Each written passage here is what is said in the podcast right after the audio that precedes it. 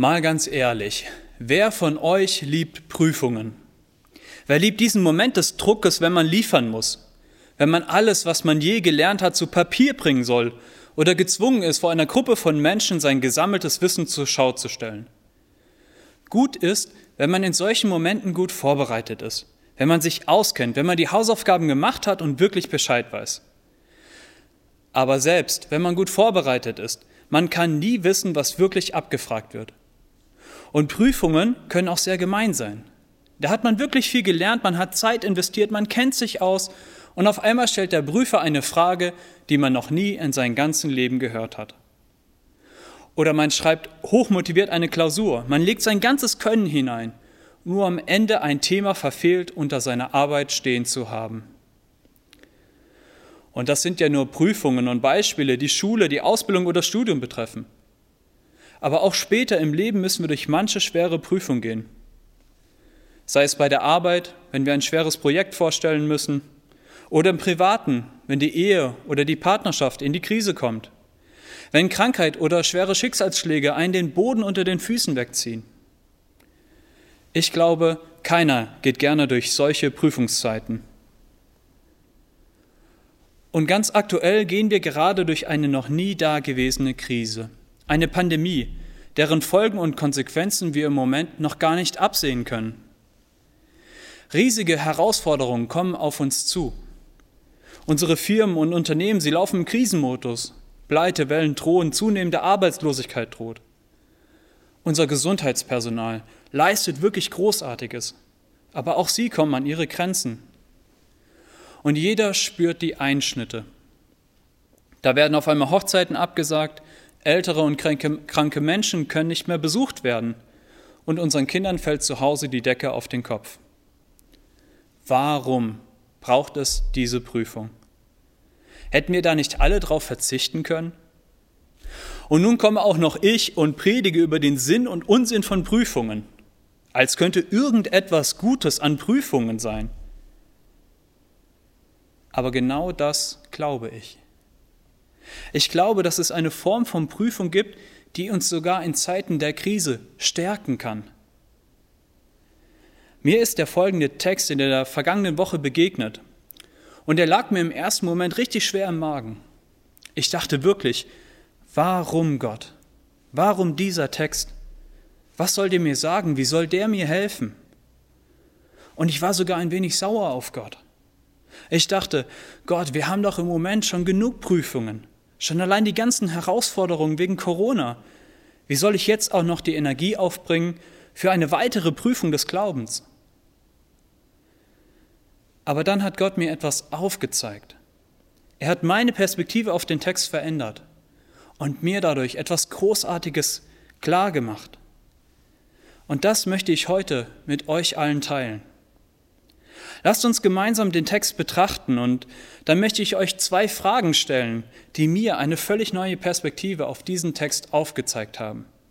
Ich möchte den Text einmal zusammen mit euch lesen. Er steht in 1. Petrusbrief, die Verse 6 bis 9. Kapitel 1, die Verse 6 bis 9.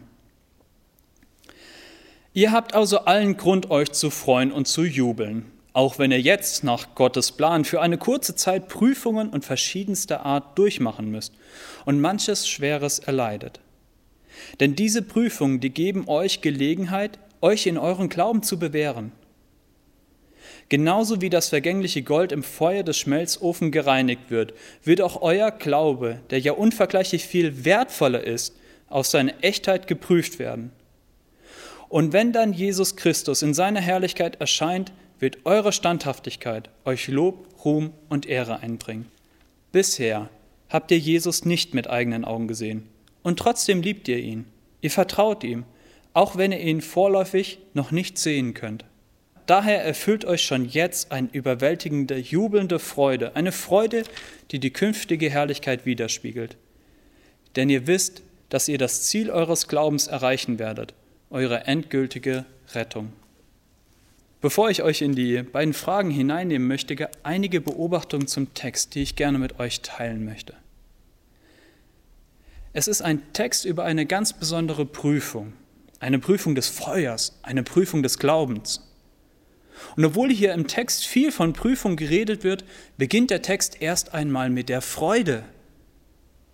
Freude und Prüfung. Wie passt das zusammen? Soll man sich etwa beim geprüft werden freuen? Wie es in dem bekannten Lied heißt, seid fröhlich in der Prüfung, wachsam bei der Klausur, standhaft, damit er nicht abschreibt? Ist das damit gemeint? Oder ist es ein Gesetz, ein Gebot für uns Christen, auch wenn alles schief läuft, du hast dich gefälligst zu freuen? Oder soll man vielleicht von der Zukunft her denken? Ja, hier auf Erden, da leiden wir als Christen, umso mehr, umso besser. Aber irgendwann einmal in ferner Zukunft, da erwartet uns das Paradies. Für sich allein genommen ist keiner dieser Antworten richtig. Aber gemeinsam kommen sie der Antwort schon sehr nahe. Wir können uns schon jetzt während der Prüfung oder Krisenzeit freuen. Wir sollen uns sogar aktiv dafür entscheiden, denn es gibt genug Gründe, sich zu freuen. Das möchte ich gleich noch aufzeigen. Und wir dürfen sicher sein. Das ist eine lebendige Hoffnung. Jesus wird eines Tages wiederkommen. Und er wird all den Leid und all den Prüfungen ein Ende bereiten. Für sich allein genommen sind die Antwortmöglichkeiten ein schwacher Trost. Aber nimmt man alle drei als Antwort, dann können sie eine lebendige Hoffnung widerspiegeln, von der Petrus hier schreibt und die Gott uns schenken möchte. Und dann kommen wir auch der Freude auf die Spur, die selbst in Krisenzeiten uns stark macht. Eine Freude, die Gott uns schenken möchte. Der nächste Satz, der klingt wie ein schlechter Witz in den Ohren derer, die gerade in einer echten Krisenzeit sind, die in einer echten schwierigen Prüfung stecken. Da steht im Vers 6 in unserem Bibeltext, nach Gottes Plan und für eine kurze Weile erleiden wir Prüfungen und Schweres. Zwei Aussagen, die hier getroffen werden, sind wirklich schwierig. Erstens, ist es wirklich Gottes Plan, dass ich Schweres erleide, dass ich durch Prüfungszeiten muss? Und zweitens, es ist nur eine kurze Zeit der Prüfung.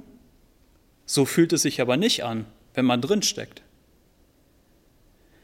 Ich beantworte erst die Frage mit der kurzen Zeit, denn sie ist schnell erklärt.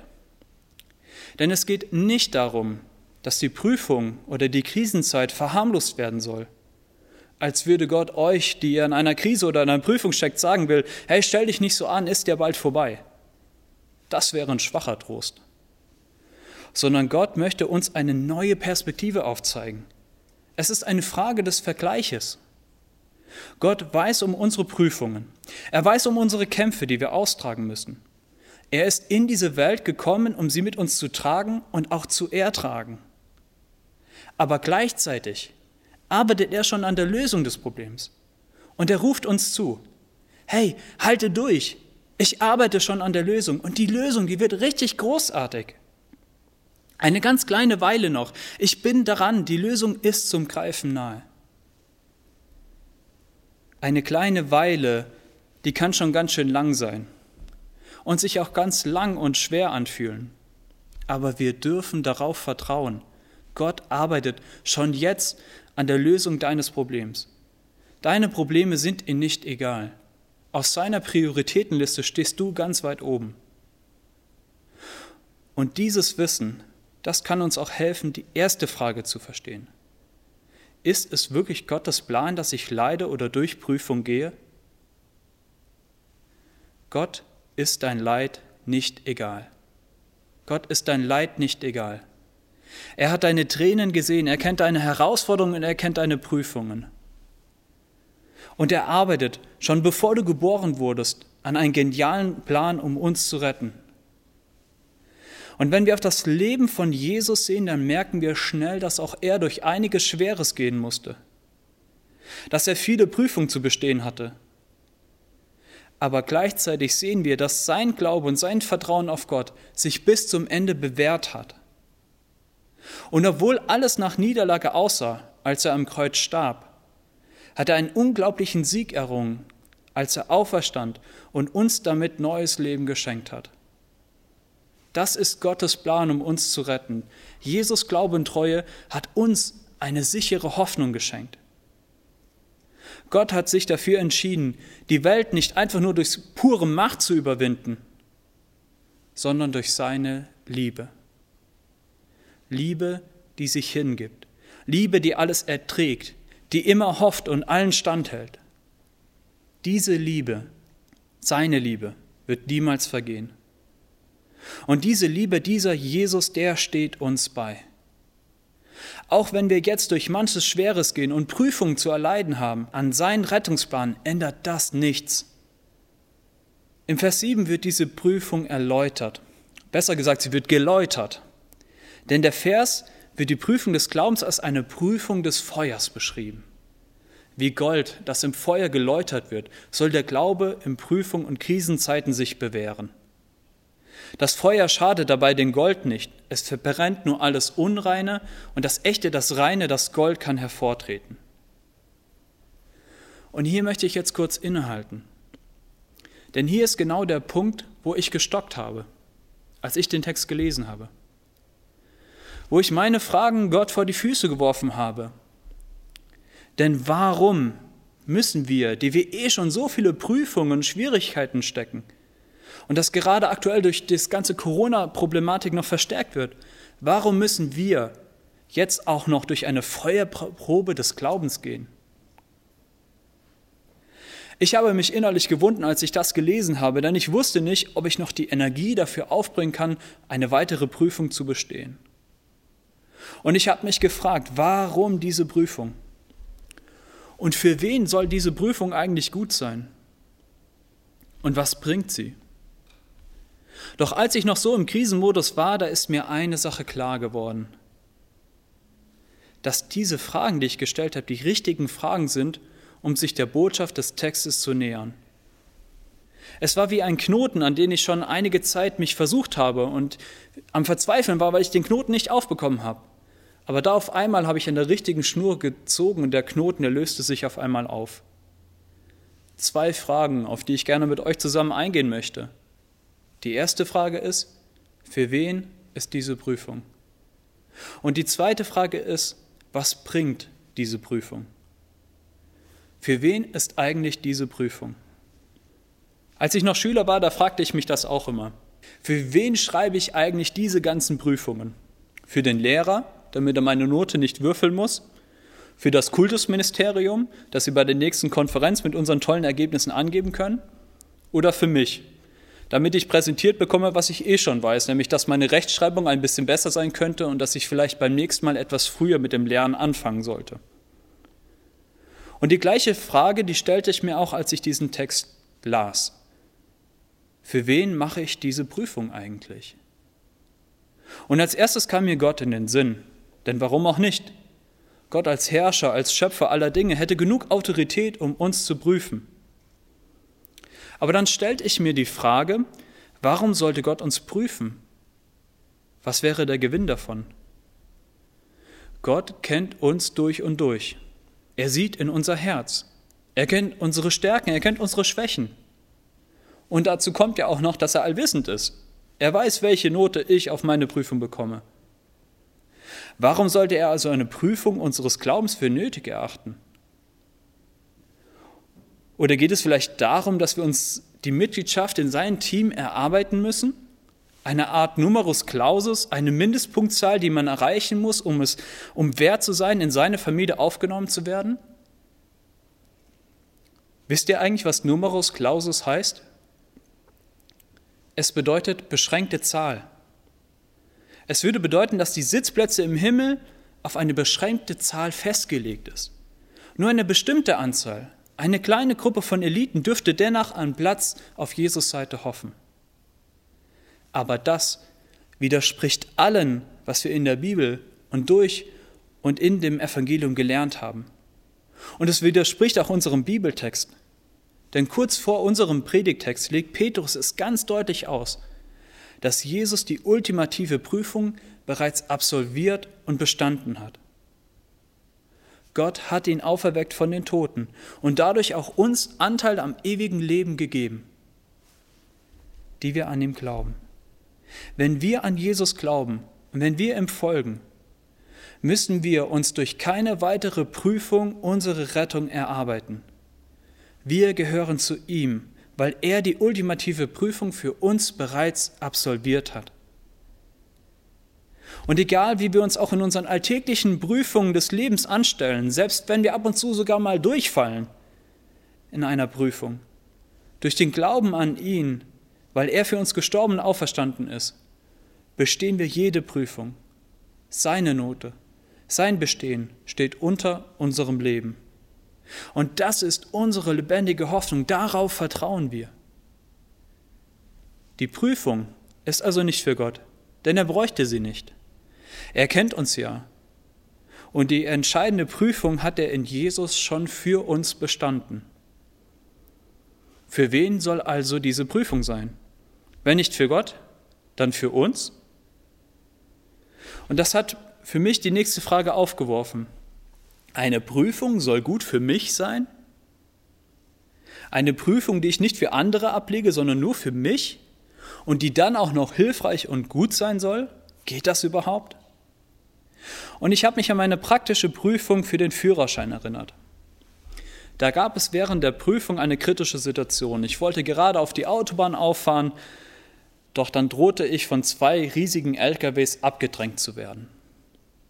In der Situation bin ich ruhig geblieben und ich habe richtig reagiert. Sonst hätte ich ja auch meine Führerscheinprüfung nicht bestanden und wir hätten wahrscheinlich auch einen ganz großen Unfall gebaut. Aber hier in dieser Prüfung habe ich etwas gelernt. Und zwar, wie ich mich in einer Krisensituation richtig zu verhalten habe. Ungefähr ein Dreivierteljahr später habe ich eine ganz ähnliche Situation wieder auf einer stark befahrenen Autobahn erlebt. Ich fuhr in einen Transporter mit meinem Bruder, er saß an meiner Seite, auf ein Stauende zu. Auf einmal brach rechts von mir ein Kombi aus.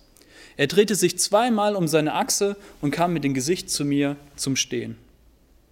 Ein kleiner Moment der Unachtsamkeit, eine falsche Bewegung und wir und auch die junge Mutter im Auto vor mir und ihr Kind, wir wären platt gewesen das, was ich in der praktischen Prüfung gelernt habe, das habe ich nicht für den Staat gelernt, der mir die Fahrerlaubnis ausstellte, auch nicht für meinen Fahrlehrer. Das war für mich wichtig und für die Frau in dem Kombi vor mir.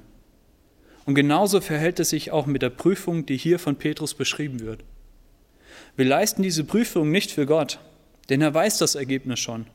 Wir leisten diese Prüfung auch nicht für unser Umfeld, damit sie sehen können, ah, schaut mal, die Christen, die schreiben immer nur Einsen in der Schule. Nein, sie ist für uns. Dass wir lernen, uns in Krisenzeiten richtig zu reagieren und zu merken, was wirklich trägt, wenn alles fällt. Und das war die erste wichtige Frage. Für wen machen wir diese Prüfung? Die zweite wichtige Frage, was bringt die Prüfung? Was bringt die Prüfung hervor? Denn wenn die Prüfung für uns ist, was soll sie uns dann vermitteln? Was sollen wir daraus lernen? Lasst uns dafür wieder in Vers 7 schauen. Der Glaube soll wie Gold im Feuer geprüft werden, er soll geläutert werden. Gold wird im Feuer geläutert, um alles, was es verunreinigt, zu verbrennen, damit nur das reine, wertvolle Gold überbleibt. Und klassischerweise wird dieser Text dann als Läuterungstext angesehen. Und es wird dann gelehrt, dass alles Unreine in uns verbrannt werden muss. Und nach dieser Logik müsste ich also in diese Prüfung gehen, weil noch so viel Unreines in mein Leben ist. Gott aber ist rein und damit ich sauber und vorzeigbar vor ihm erscheine, muss ich erstmal durchs Feuer gehen. Ich möchte diese Auslegung aber einfach mal auf den Kopf stellen, dass wir nicht auf das schauen, was uns unrein macht, sondern auf das Reine, auf das Kostbare, auf das Wertvolle. Denn Gott hat uns erwählt mit all unseren Stärken und Schwächen, mit den Unreinen und mit den Reinen. Er hat sich für uns entschieden, als wir noch ungeläutertes Gold waren. Und er hat uns schon damals für so wertvoll erachtet, dass er bereit war, sein Leben für uns zu geben. Lasst uns also nicht auf das Unreine, das Schlechte in unserem Leben schauen, sondern auf das Reine, das Wertvolle, das Kostbare, den Glauben an Jesus. Es ist keine Prüfung für Gott. Und wir stehen auch nicht auf dem Prüfstand. Denn das, was uns bestehen lässt, hat Jesus für uns getan. Aber wir können selbst in den schwierigsten Krisen und Prüfungszeiten den Glauben, ja Jesus testen. Ist er wirklich verlässlich? Kann der Glaube auch durch die schwierigsten Krisen helfen? Und die Antwort ist ja. Wir können uns auf Jesus und den Glauben verlassen selbst in den schwierigsten Zeiten. Der Glaube ist verlässlich, er ist rein und wertvoll. Und selbst in Krisenzeiten können wir ihn prüfen und merken, selbst durch das Feuer der schlimmsten Prüfung verliert es seinen Wert nicht. Und dieses Wissen und dieses Verstehen, das hat mich unglaublich befreit. Denn es geht nicht darum, in einer Prüfungszeit auf mein Versagen zu schauen oder zusätzlichen Druck durch den Glauben aufzubauen, sondern auf Jesus zu sehen und zu merken, er trägt mich auch durch das Feuer. Und so wird die Prüfung des Glaubens zu etwas Befreienden, etwas Unterstützenden, eine wertvolle Hilfe, die uns auch in der aktuellen Krise Hoffnung und Leben schenken kann. Als ich mir damals mit meiner Frau unsere Eheringe ausgesucht haben, da haben wir, obwohl wir nicht viel Geld hatten, uns für 585er Gold entschieden für unsere Ringe. Denn viele rieten uns damals, das zu tun, weil Gold in diesem Reinheitsgrad stabiler und widerstandsfähiger ist. Es kann also die Dellen und die Kratzer des Lebens besser wegstecken. Und das ist genau der Sinn dieser Prüfung, dass wir merken, der Glaube, dass Jesus rein und wertvoll ist, dass er stabil ist und widerstandsfähig. Wir können uns auf Jesus, wir können uns auf den Glauben verlassen. Und so komme ich zum Schluss dieser Predigt wieder auf die Freude zu sprechen. Es ist eine Freude, die durch die Prüfung des Feuers aufgedeckt wird. Eine Freude über Jesus, der selbst in den größten Krisen uns zur Seite steht. Lasst uns auf das schauen, was wertvoll, was kostbar und gut ist. Auf Jesus und den Glauben an ihn. Ich möchte am Ende dieser Predigt auf ein Lied hinweisen, was mich in der vergangenen Woche begleitet hat, als ich diese Predigt geschrieben habe. Es heißt Renne zum Vater von Matt Mayer.